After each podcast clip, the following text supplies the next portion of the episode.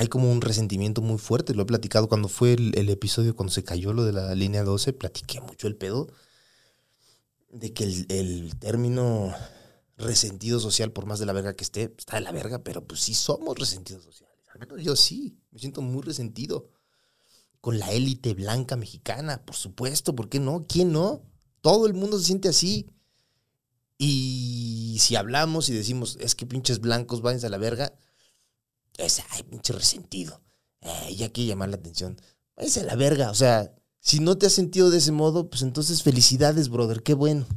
Yo y un chingo de cabrones que se dedican a hacer esto, nos sentimos continuamente hechos a un lado y desplazados porque quieren darle chance a lo que ya la gente tiene entendido, el güerito bonito que viene por acá. Que no digo que no tengan talento, sí tienen talento. Pero es muchísimo más fácil para una empresa promover a un güerito bonito que a mí, cabrón.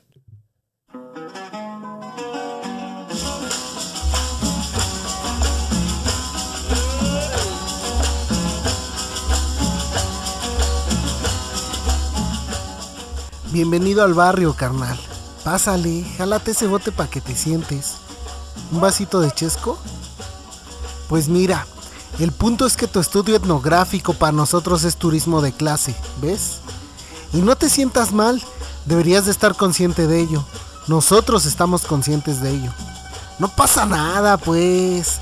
La academia cada tanto debe alimentarse de algo nuevo y novedoso. Los medios de blanquitos como Sopitas o Chilango tienen que verse incluyentes y multiculturales.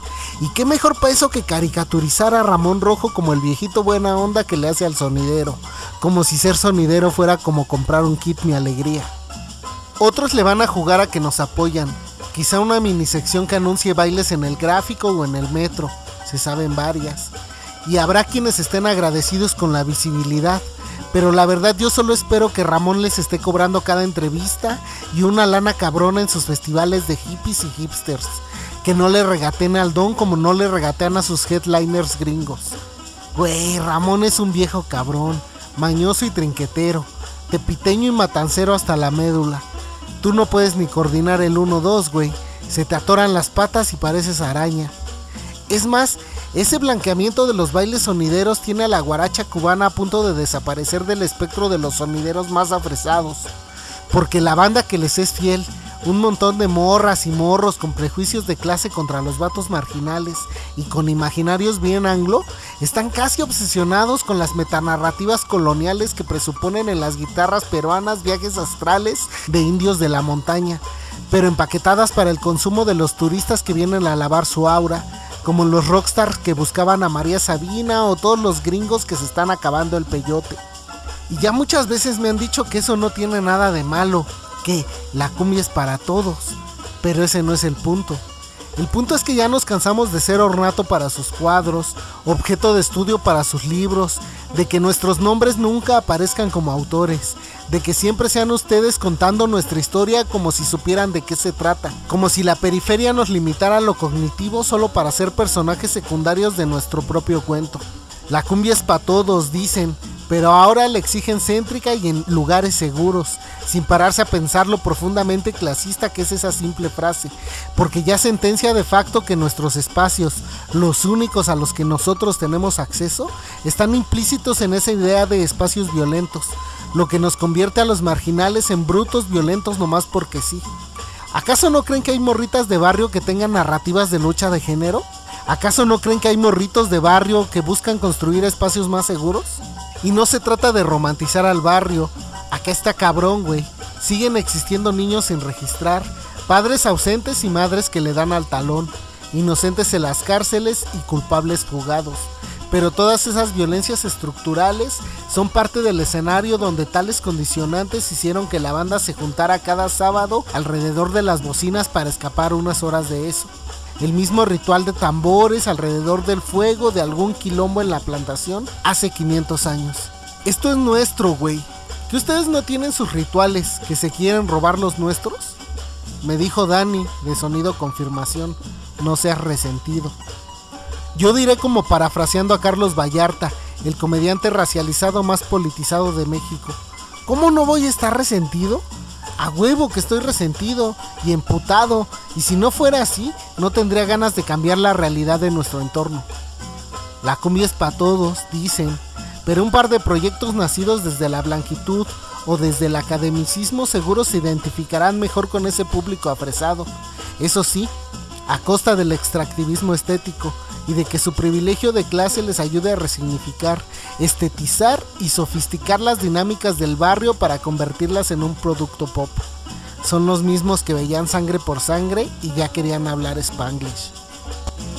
Yo fui a la panadería y allí me encontré con Juan.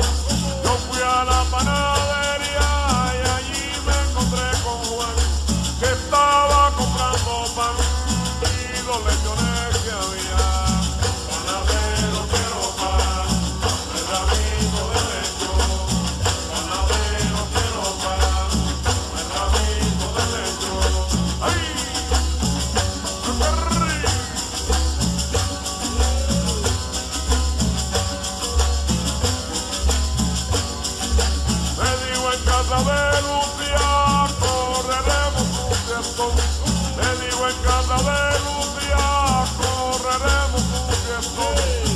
Romero.